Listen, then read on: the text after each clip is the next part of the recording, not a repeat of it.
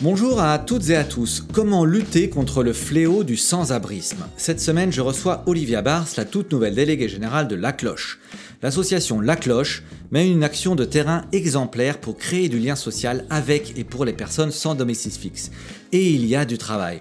La France compte 330 000 sans-abri en 2023 et malheureusement, ce chiffre ne régresse pas. Il se trouve que je connais Olivia d'une vie précédente, nous étions dans le même cabinet de conseil il y a 15 ans. L'occasion était trop belle pour moi d'interroger Olivia sur son parcours personnel qui l'a fait passer d'une tour à la défense à une association de terrain. Et je suis certain que le chemin qu'elle a parcouru en inspirera plus d'un. Spoiler, même si elle gagne moins d'argent, Olivia est incontestablement plus épanouie aujourd'hui, comme quoi l'entrepreneuriat social rend heureux, et ce n'est pas moi qui vous dirai le contraire. Savez-vous quelle est l'origine du mot clochard? Eh bien, vous le découvrirez en écoutant mon échange avec Olivia Bars. Bonjour à toutes et à tous, bienvenue sur ce nouvel épisode du podcast By Doing Good, le podcast de l'innovation sociale raconté par ceux qui la font. Et ceux qui la font cette semaine, c'est Olivia Bars. Bonjour Olivia. Bonjour Yvan, bonjour à toutes et tous. Alors Olivia, nous on a le plaisir de se connaître un peu. On s'est croisés dans nos parcours professionnels. Alors ça c'est un peu toujours un peu ça. Ça m'amuse toujours de voir que finalement euh, on a plein d'occasions dans la vie de faire des choses ensemble. Euh, pas toujours la même chose. Euh, aujourd'hui Olivia, tu es déléguée générale de la Cloche. On est ensemble pour une petite demi-heure. L'objectif c'est que tu nous parles de toi pour commencer. En plus tu viens d'être euh, nommé à la, délégation générale de la cloche, donc tu viens de rejoindre le, projet. Euh, donc on va bien sûr t'écouter sur ton parcours personnel, ce qui euh, a fait la personne que tu es aujourd'hui, Olivia. Et puis, et puis tu vas nous parler de la, la cloche, ce que vous y faites, vos joies, vos peines, bref, on veut tout savoir. C'est OK pour toi, Olivia? Avec plaisir. Eh bien, je t'écoute, tu as la parole. Est-ce que tu aurais la gentillesse de nous dire quelques mots sur toi, ton parcours, d'où est-ce que tu viens et qu'est-ce que tu as fait dans la vie? Alors, euh, si je devais me résumer en, quelques mots, en fait, je pense que je dirais que je suis une, une actrice du lien social parce que euh, c'est quelque chose qui est euh, essentiel pour moi. J'ai toujours joué, en fait, les entremetteuses depuis que je suis toute petite, au sens premier qu'on peut imaginer. Et, et non, et, et, adulte et de manière professionnelle aussi. En fait, j'ai essayé de créer du lien entre les personnes, entre les différents mondes dans lesquels j'ai pu évoluer toujours. Et donc, nous, on s'est connus quand, quand j'étais euh, dans le dans le et toi aussi d'ailleurs du coup dans, dans, le monde du conseil en fait dans, le privé et, euh, et, en fait ce qui me plaisait dans, dans ce dans ce rôle de conseil en fait c'était de recréer du lien ou de nourrir du lien ou euh, de le provoquer entre des, des, business units ou des directions ou des personnes qui ne parlaient pas de les faire voilà dépasser un peu les clivages ou les idées reçues qu'elles pouvaient avoir et reconstruire ensemble et à chaque fois en fait il y avait des, des, des jolies histoires qui, euh, qui en sortait. Euh, et, et, c'est vraiment ça que j'ai toujours voulu faire. Euh, je l'ai fait ensuite, après, en fait, à travers une start-up en fait, que j'ai créée. Ok. C'était, je crois, recroisé encore à ce, à ce moment-là aussi. On n'a pas arrêté de se recroiser. Ouais, c'est vrai. Et, la start-up, en fait, avait vocation à prévenir la perte de lien social à l'arrivée à la retraite. Et, et, donc, pareil, on est toujours sur, sur ce lien, en fait. D'accord. C'est vraiment, voilà. qui, ce qui, en fait, on, dit souvent qu'un entrepreneur en fait va, va investir sur quelque chose qui lui parle. Et en fait, euh, moi, je vis pas si je rencontre pas plein de gens. Et, euh, donc, c'est ces rencontres que j'essaie de reprovoquer auprès d'autres pour que euh, eux aussi se nourrissent. Et quand nous, alors, quand on s'est croisés, c'était il y a une quinzaine d'années. En fait, toi, à ce moment-là, est-ce que tu avais déjà en tête un jour de prendre la, la direction générale d'une association ou c'est quelque chose qui s'est fait, je dirais, de manière un peu naturelle? Ah non, j'en étais très très loin à ce moment-là. Ok. ça, s'est fait progressivement. J'ai toujours eu envie, en fait, d'avoir d'avoir un, impact social. Et euh, alors au début, je me suis tellement amusée intellectuellement que je n'étais pas du tout dans ces dans ces choses-là. Et c'était plutôt quotidien que j'essayais d'avoir des petites choses, des missions bénévoles ou autres.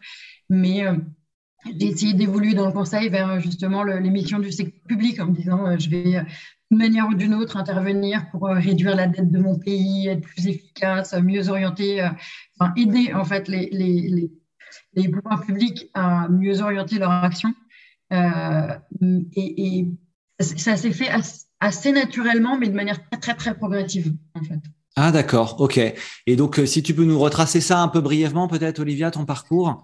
Bah, donc du coup j'ai eu 15 ans dans le entre ouais, 15 ans dans le dans le dans le conseil avec une, une, première aventure entrepreneuriale, mais qui était euh, très euh, toujours dans cette logique de privé, mais cette envie de, faire quelque chose et de d'avoir euh, quelque part de l'impact en fait directement sur ce que je faisais. Et donc ça s'est traduit par la création en fait d'un service premium de distribution de la presse internationale au Mexique. Pour justement découvrir l'objectif du Mexique, c'était découvrir une autre, une autre façon de vivre, une autre façon de, de, penser des choses, une autre culture. Euh, et, donc, du coup, c'était une autre aventure euh, aussi, côté business. Euh, et, et, et, donc, pour revenir, pourquoi, en fait, et comment, comment arriver progressivement à l'associatif donc, donc, quand je suis revenue du Mexique, c'est le moment où justement j'ai voulu mettre plus de, sens en fait dans mon dans mon activité de conseil, donc avec le secteur public, avec l'impression finalement de pas de pas avoir une vraie prise et d'avoir un impact tellement dilué que je, ne m'y épanouissais plus. Euh, et donc c'est juste après en fait que j'ai créé cette startup pour euh, prévenir la perte de lien social à l'arrivée à la. Et, euh, et, malheureusement avec mon associé en fait on tirait plus tout dans le même sens, donc ça a été une décision euh, très dure à prendre que que de dire euh, ensemble on fonctionne plus. Et donc, il y en a une des deux qui reprend et finalement, on a cédé l'activité. Donc, c'était, voilà. Et naturellement, je me suis remis dans des missions de, conseil pour recréer du lien, là, pour entre le monde des startups avec cette énergie, cette envie et, et, les grosses entreprises, les gros corporates avec des process lourds, des gens qui, mettent, justement ne se parlent pas, qui aimeraient faire ça.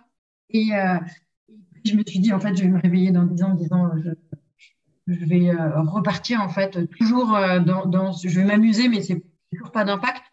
Et, euh, et, et, donc j'ai essayé de me dire qu'est-ce qui m'intéressait en fait, parce que je me suis éclatée avec cette startup. Et donc qu'est-ce qui m'intéressait? Est-ce que c'était l'entrepreneuriat ou est-ce que c'était l'impact social? Et c'était vraiment plus l'impact social. Et donc du coup j'ai regarder les, les, associations, ce qu'on appelle le social dur, un peu, euh, donc euh, vraiment plus loin que l'ESS, en me disant qu'il y a plein de gens comme moi dans l'ESS et que je n'étais pas forcément la mieux placée ou qu'en tout cas, je n'avais pas de valeur ajoutée particulière. Et, euh, et donc, ils réclamaient souvent dans, le, dans ces associations pour le recrutement des diplômes de travailleurs sociaux je me voyais pas repartir sur les bancs de l'école pendant trois ans. Et puis, euh, enfin voilà, j'étais, euh, j'avais déjà euh, trois enfants, un mari, une, une voilà, une vie avec. j'avais commencé à déconsommer, mais mais j'ai quand même besoin de consommer. Et donc trois ans sans revenu, c'était pas jouable. Et j'ai découvert un diplôme en fait qui est, qui est assez amusant, qui un, un acronyme qui s'appelle Café Ruisse. Je serais incapable de te refaire toutes les lettres que ça veut dire.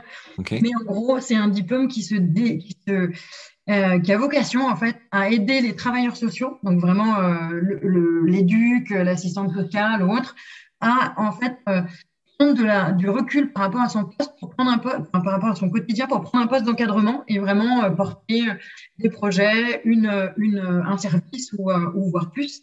Et, et, en fait, il avait pour moi l'avantage que c'était une heure de cours par semaine, par mois, pardon, une semaine de cours par mois, une semaine de cours par mois, et donc je pouvais avoir une activité à côté et, euh, et, euh, et très progressivement. Et, euh, et, je me suis éclatée en fait. J'ai fait des très belles rencontres de personnes que je vois toujours, avec qui je suis toujours en contact. Et, donc, j'ai appris à découvrir ce monde.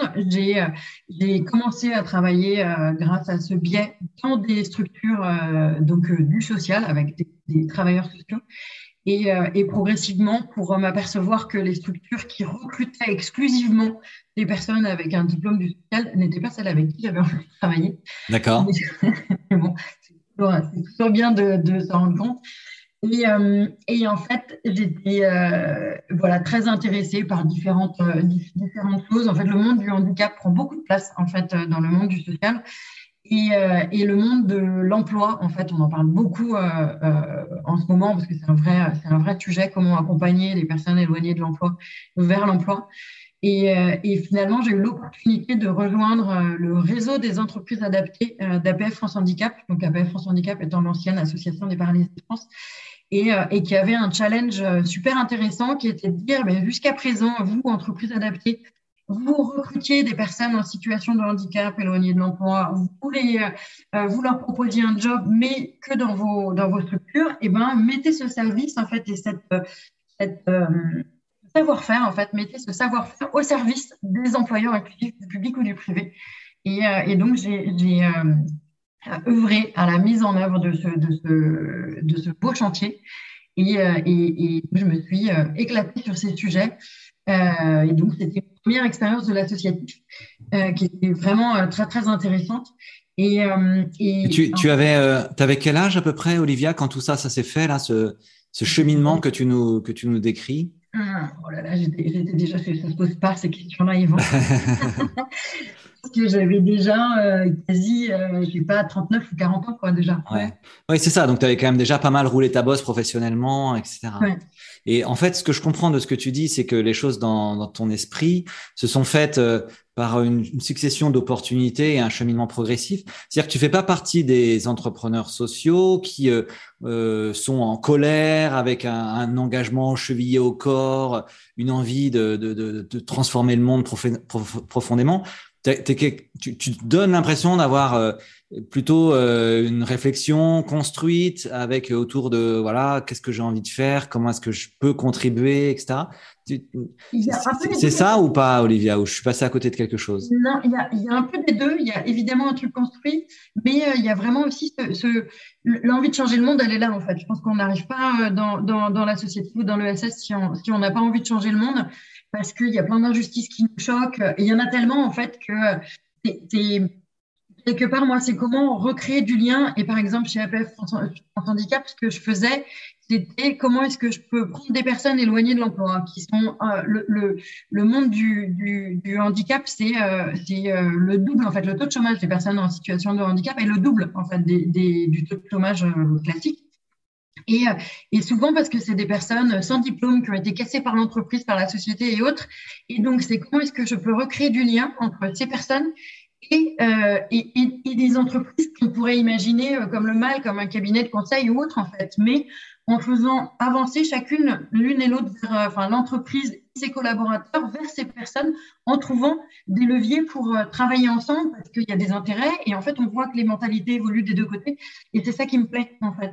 Et c'est à chaque fois, quelque part, changer le monde pour lutter contre ces, ces injustices. C'est un côté un peu bisounours, mais ma manière de le faire et, euh, en quoi ça résonne chez moi, c'est par justement le, lien social et tout ce que ça apporte, en fait. D'accord. Et dans ce, ce, chemin que tu as parcouru, qu'est-ce que tu as trouvé facile et qu'est-ce que tu as trouvé difficile? Alors, euh, facile, c'est euh, quand, quand, on a envie, en fait, euh, on provoque sa chance et on crée des choses, en fait. Donc, ça, quelque part, j'ai fait des, rencontres incroyables qui, et, et, avec des, très, très belles amitiés, en fait, que je, que je garderai. Et, qu'est-ce que j'ai trouvé difficile C'est, je pense, surmonter ses propres peurs, en fait. Euh, souvent on se dit mais euh, si j'y arrive pas, qu'est-ce que ça va être? Et, euh, et, un jour une personne m'a renvoyé la question en fait en me disant bah oui si tu arrives, qu'est-ce que tu vas faire? Et, euh, et, là je me suis vraiment posé la question. Ben, pas au pire, je viendrai dans ce que je faisais avant. Et donc finalement, ça, ça, j'ai pris conscience par ce questionnement qu'en fait, euh, enfin, ouais, j'ai qu'à y aller, quoi. Et puis, euh, et puis on, on, a, en fait, alors après, je, je, sais que je viens d'un monde, enfin, j'ai toujours eu de la chance et j'ai toujours provoqué ma chance.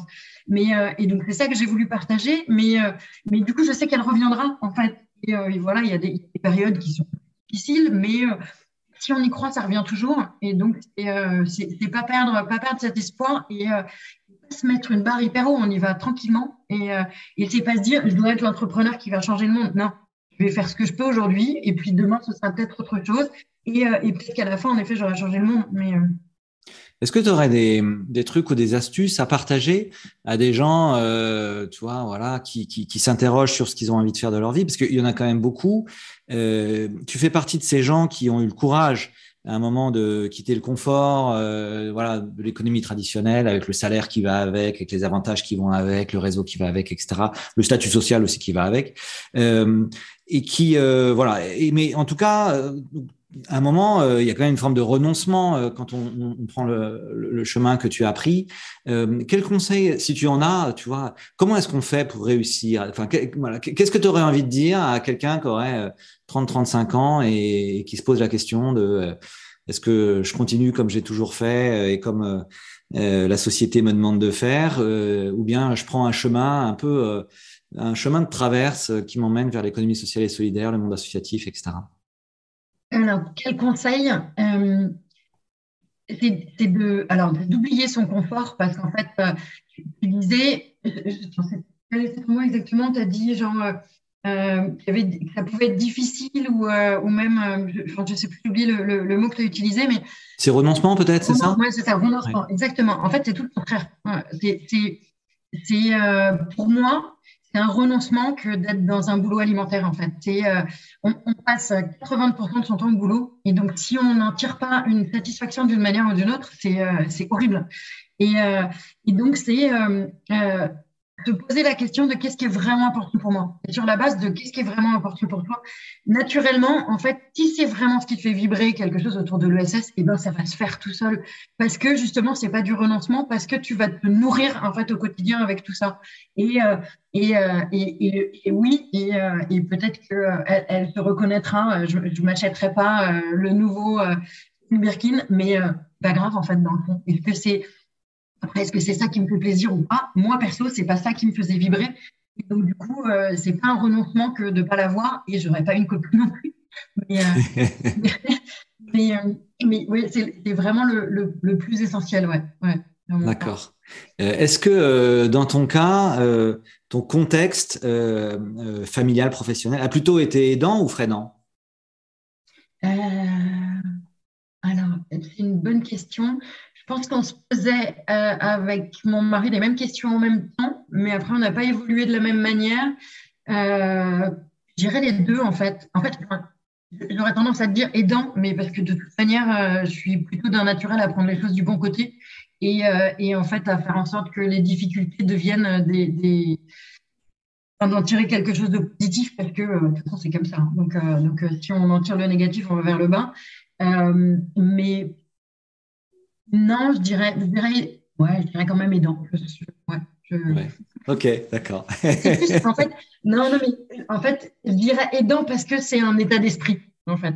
D'accord. Parce que c'est euh, euh, être, euh, voir les choses du bon côté et voir des opportunités là où certains pourraient dire, oh là là, ça va être galère. Alors, trouver un, un exemple. Euh, non, j'ai pas, non, j'ai pas d'exemple très concret. Euh, non, désolé, ça vient, ça vient pas. Mais si ça vient, si ça vient, tu, tu, nous, le diras. Tu nous le diras. euh, alors ensuite, pour aller jusqu'au bout de, de, ton parcours, donc euh, on a bien compris que tu avais travaillé chez euh, APF, euh, donc APF France Handicap, et puis après, donc tu as quitté et là tu as rejoint la Cloche, c'est bien ça? Mm-hmm. Est-ce que tu peux nous présenter? Euh, cette association, s'il te plaît Oui.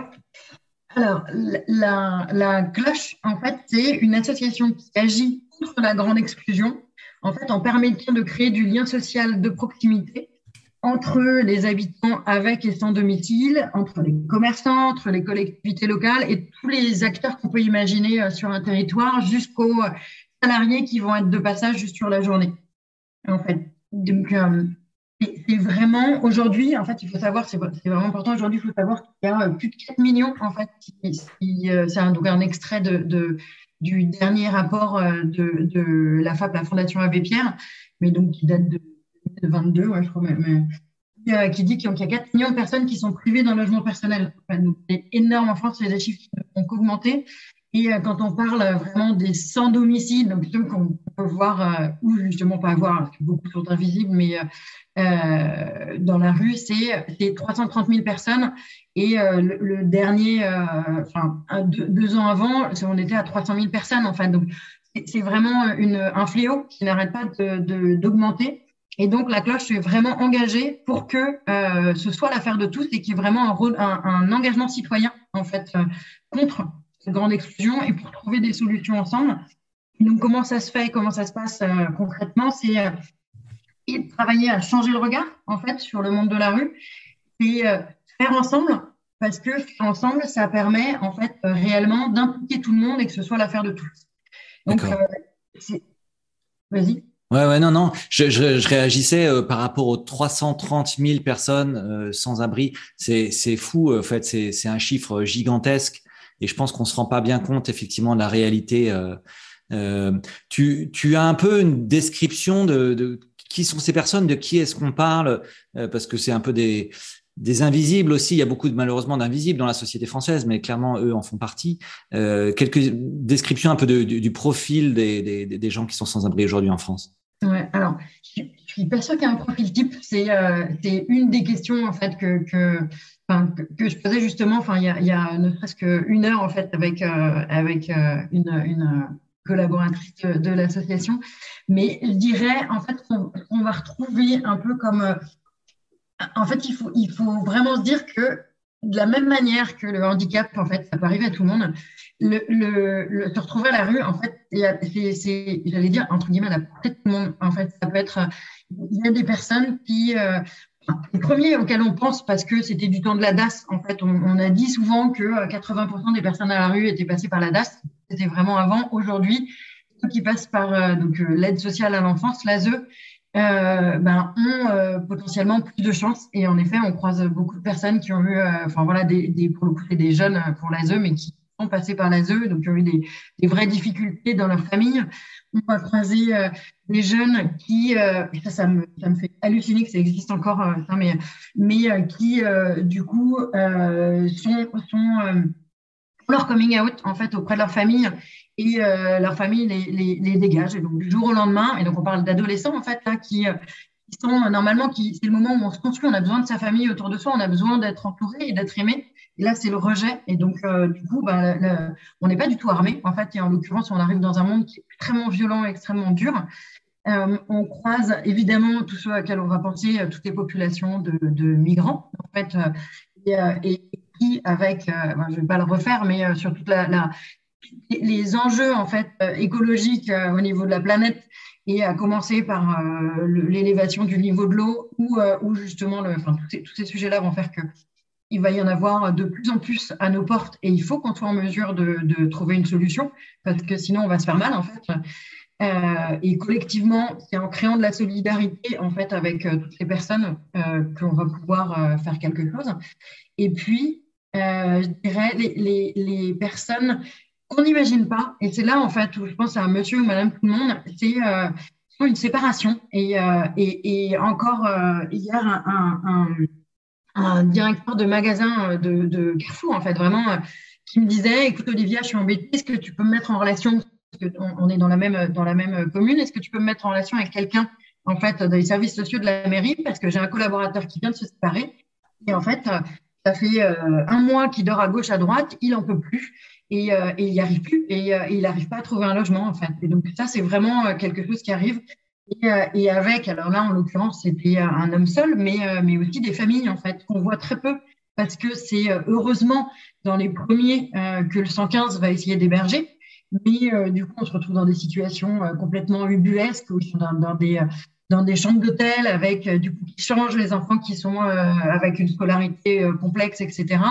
Et voire même, là je suis à, Strasbourg pour l'occasion pour ce, pour ce podcast en fait, mais pour le, les rencontres en fait organisées par Invita qui est un acteur en fait qui, qui rassemble en fait les territoires accueillants et, euh, et ce colloque est euh, autour en fait des sujets de, de des migrants et comment est-ce qu'on peut relever ce défi des migrants. Et à Strasbourg, en fait, euh, on disait que malheureusement, il y a 80% des, des, demandes du 115 qui aujourd'hui ne sont pas honorées. Et parmi ces demandes, eh bien, j'ai justement des familles dorment pour certains, ça fait trois mois qu'ils sont sous la tente et, et c'est juste pas normal en fait. Et, et c'est à nous de trouver des solutions tous ensemble mais tu vois, quand je te, quand je te dresse ce, ce panneau, enfin, ces, ces profils, en fait, c'est un peu le reflet de la société, c'est un peu tout le monde. Et, euh, donc, euh, euh, c'est justement parce que c'est un peu tout le monde que c'est presque plus révoltant en se disant, mais comment on peut fermer la porte à quelqu'un qui est, ça pourrait être nous, en fait. Et donc, même de manière très égoïste, on ne devrait même pas euh, accepter cette situation. Ouais, c'est fou, hein. C'est fou. Et merci effectivement de rappeler tout ça, euh, Olivia. Et, euh, et les gens qui donc font un passage à la rue, on va dire ça comme ça. Est-ce que les gens, quand on, est à la rue, on y est pour quelques jours, quelques semaines, quelques mois, quelques années Ça, dure combien de temps en général ce, moment où les gens se retrouvent à la rue? Alors, je suis incapable de répondre à ta question. En fait, je, ce que tu disais, c'est je viens de rejoindre l'association donc ça fait à peine à peine deux mois et, et le monde de la rue n'était pas forcément un monde que je connaissais particulièrement. M'a qui m'a attiré en fait dans ce, cette association, c'est euh, évidemment le, lien social comme, euh, vecteur en fait euh, d'inclusion, bah, évidemment ça, résonne chez moi.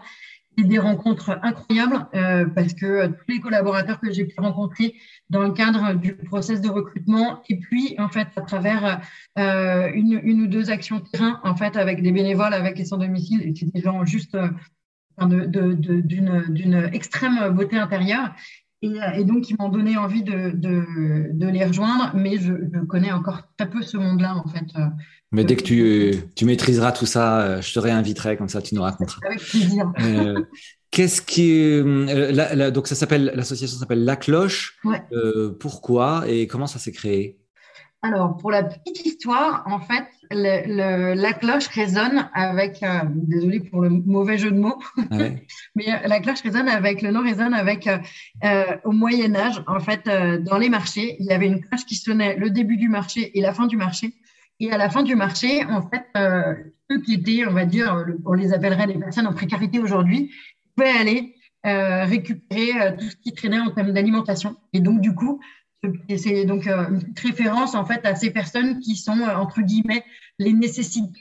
Et, euh, et, et, et d'ailleurs, c'est pour ça qu'on parlait qu'on parlait des clochards avant. En fait, c'était en référence, c'était la même la même étymologie. Ah bon? D'accord. Bah tu vois, j'aurais appris au moins un truc aujourd'hui. L'étymologie du mot clochard. D'accord. Ok. Et, euh, et donc comment comment c'est né euh, la Alors, cloche? Comment est née la cloche? C'est né en fait. Euh, donc le, le, le, fondateur, donc c'est Louis-Xavier Lépin. Il était il était engagé déjà dans Lulu dans la rue. Donc en fait c'est cette problématique le, le, le, le touchait déjà. Et, euh, et il s'est dit, en fait, pareil, pour lui, le lien social, c'est quelque chose d'important. Il s'est dit, en fait, euh, à travers le lien social, on doit pouvoir faire en sorte que tout le monde puisse s'emparer, parce que le lien social, c'est à la portée de tout le monde. Euh, je vais vous prendre l'exemple de quelqu'un qui me disait, j'ai rencontré hier un jeune qui était à la rue, on a parlé pendant un quart d'heure et bah, moi j'avais les moyens, il m'a touché, il m'a raconté son histoire, je lui ai donné 20 euros. Mais en fait, rien que rien que déjà d'écouter en fait, rien que d'être d'être d'avoir l'attention de quelqu'un, en fait, on se sent revalorisé, on devient une personne parce que quand on est invisible, en fait, justement, on n'existe plus.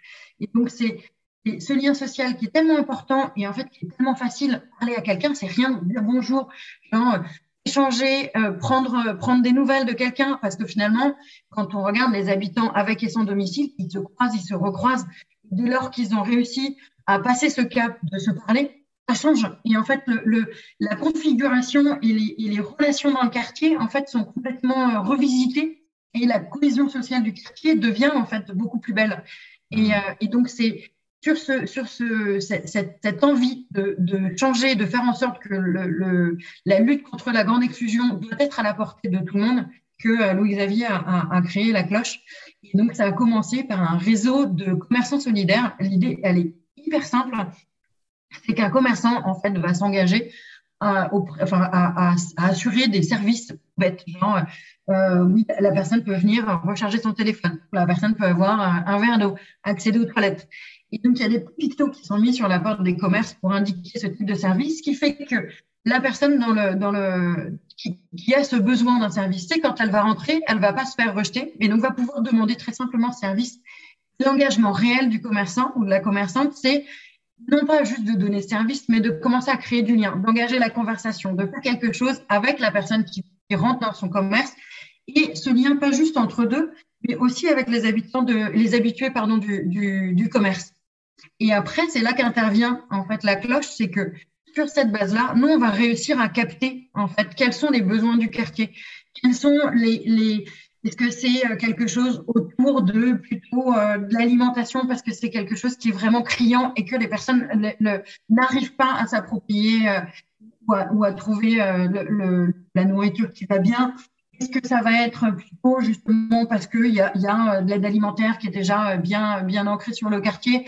Et donc, est-ce que ça va être plutôt un accès à la culture, pouvoir se retrouver, etc., autour de, de, de sujets, une chorale ou une expo? Et, et donc, notre travail va être sur la base de ces besoins qu'on aura captés, de solliciter en fait et de d'identifier, de mobiliser les acteurs qui sont déjà là sur le territoire et de recréer du lien entre nos bénévoles avec les sans-domicile et ces acteurs pour refaire, euh, lien euh, et progresser ensemble.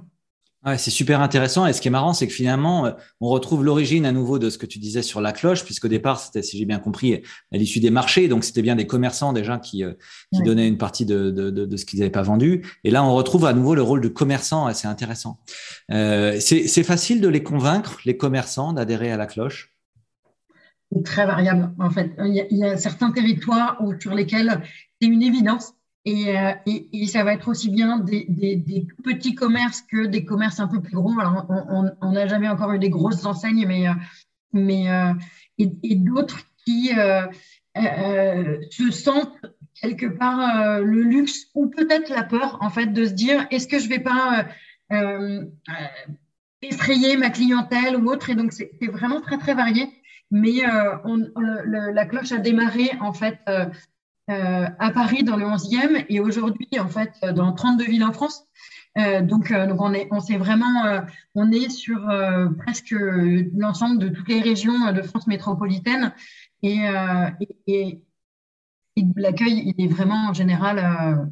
On, nos, on va dire, je vais le dire autrement, nos commerçants, en fait, les commerçants solidaires du Carillon, euh, sont des commerçants extrêmement fidèles et une fois qu'ils sont engagés, ils en font de plus en plus. Et, euh, et jusqu'à, en fait, euh, là, on a une, très belle expérimentation à Marseille en ce moment où euh, il, y a, un certain nombre de commerçants qui ont dit bon, c'est très bien, voilà, ça fait quelques années, on a créé du lien, on, a des apérus, on a des événements, etc. Mais voilà, j'aimerais faire quelque chose en plus. Comment est-ce que je pourrais proposer un emploi, devenir un employeur inclusif, etc. On parle souvent d'emploi inclusif et on pense tout de suite aux grands groupes, mais en fait, les petits commerces ont envie de le faire et c'est beaucoup plus difficile dans le sens où ils n'ont pas un poste en fait à ouvrir. Ils n'ont pas le, luxe de pouvoir se dire, euh, ben, sur, euh, on, parle vraiment de TPE, donc ils n'ont pas le luxe de se dire, ben, j'ai un poste que je vais mettre en risque et que je vais tester parce que je ne sais pas du tout comment je vais l'ouvrir. Donc, du coup, notre rôle en fait dans l'accompagnement, c'est vraiment de créer sur mesure un poste. On va pouvoir, on va pouvoir offrir à quelqu'un qui, qui est éloigné de l'emploi, mais qui le bénévolat inclusif, en fait, a, développé plein de compétences et nous a dit de son côté, ah, j'ai envie, je m'essaierai bien à l'emploi, en fait. Et donc, du coup, on va créer le, lien entre les deux. Et euh, on va s'appuyer aussi sur des structures de l'insertion par l'activité économique pour porter le, contrat. On, est, on réinvente jamais, euh, jamais quelque chose. En fait, on s'appuie sur ce qui existe. On, remet juste en, en, lien et en perspective ce qui existe. Et, euh, et, donc, ça crée des très jolies histoires, en fait, derrière. Certains ont, évolué vers l'emploi. D'autres, en fait, euh, se sont dit, ben, finalement, euh, je pense à, Bruno, par exemple, qui s'est dit, ben, moi, en fait, c'est pas pour, pas pour moi, pas tout de suite. Mais, euh, mais par contre, le bénévolat inclusif, j'ai envie de continuer. J'ai encore plein de choses à faire. Donc voilà, son utilité, elle est autre. C'est pas par l'emploi, en tout cas pas tout de suite, mais en revanche, il fait plein de choses d'autres personnes dans la précarité, mais pas que. Et, et c'est ça, ces, jolies histoires qui, qui, sont, à la cloche, grâce justement à notre réseau de, de, commerçants au départ. Ouais, c'est formidable. Et c'est vrai ce que tu dé... ce que tu démontres aussi Olivia, c'est que finalement l'envie de solidarité elle est là. Et l'envie de solidarité elle est là chez tout le monde. Et euh, voilà qu'il soit commerçant ou autre. Mais euh, c'est quoi vos rêves de développement un peu à la cloche? Comment est-ce que vous voyez vous le alors, le vous rêve... une baguette magique euh, les cinq prochaines années? Ouais, les, Alors les cinq, les cinq je sais pas, mais si, encore que, on se dit, euh, quand, on entend euh, au niveau de l'Europe en 2030, euh, il n'y a plus de sans-abri. Si on en prend notre président, il y en, a, il y en, aurait déjà plus bien avant. Non, notre rêve, c'est de plus exister parce que tout le monde se sera emparé de tous les outils qu'on propose, on aura, on aura développé d'autres, et donc ce sera vraiment devenu l'affaire de tous. Et donc, il devrait, quelqu'un se retrouve dans une situation de précarité, la solidarité citoyenne devrait l'aider à rebondir. Après, dans la réalité, j'ai peur qu'on n'en soit pas euh, là aussi vite dans, dans cinq ans, mais c'est vraiment de contribuer par le lien social et, euh, et, et, par ce prétexte, en fait, à continuer à, à, nourrir la solidarité et le, et le pouvoir d'agir de, de, tous avec les sans-domicile. Ouais, ok, super. C'est très clair. Merci beaucoup, euh, Olivia. On arrive au terme de cet échange. Comme tu sais, j'ai une question rituelle sur ce podcast à laquelle je tiens beaucoup parce qu'elle donne toujours des très beaux résultats. Euh, chez Big Bloom, nous, on croit profondément à la force et à la beauté de la rencontre. On croit que toutes les rencontres sont, fertiles et on passe notre vie à faire ça finalement dans nos hackathons. On organise des rencontres. C'est ce qui nous anime. Est-ce que tu aurais la gentillesse de nous raconter, euh, toi, une rencontre qui a changé ta vie? Pourquoi pas, si ça existe? Alors, j'ai plein de rencontres qui ont changé ma vie, mais il y en a, une qui a peut-être été la plus bouleversante, pas forcément celle qu'on imagine euh, au départ. Euh, en, en, 2008, en fait, euh, j'ai euh, accouché de mon premier enfant. Et donc, mon fils est né cette belle rencontre parce qu'il est né dix jours avant la faillite de Lehman Brothers. Et donc, ça a été moi qui étais dans ce monde-là, en fait, des, risques et, des institutions financières, une énorme remise en question personnelle et professionnelle dans ce chamboulement d'émotions et, et, et, de voilà et, professionnel en me disant mais quel est ce monde dans lequel on vit? Comment est-ce que, alors évidemment pas moi à ma petite échelle en fait qui ai provoqué euh, la, crise des subprimes. En revanche, je m'amusais en fait euh, en jouant dans ce, dans ce monde avec euh, les, mêmes les mêmes codes et je me suis dit en fait qu'est-ce que j'ai envie de donner comme image à mon enfant? Qu'est-ce que j'ai envie qu'il devienne et comment est-ce que et, et si je l'incarne pas, comment est-ce qu'il va pouvoir le devenir?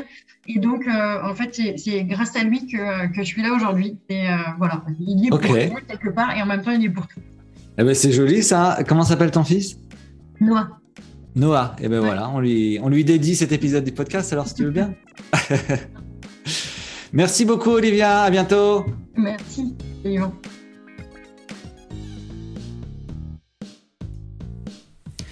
Et voilà, c'était By Doing Good, le podcast de l'innovation sociale raconté par ceux qui la font. Merci pour votre écoute. J'espère que cet échange vous aura inspiré et donné envie, vous aussi, de vous engager pour l'innovation sociale. Si c'est le cas, n'hésitez pas à vous abonner et à mettre 5 étoiles sur Spotify ou Apple Podcast. Rendez-vous sur www.bigbloom.org pour découvrir tous nos prochains hackathons solidaires à venir. Voilà, je vous dis à la semaine prochaine.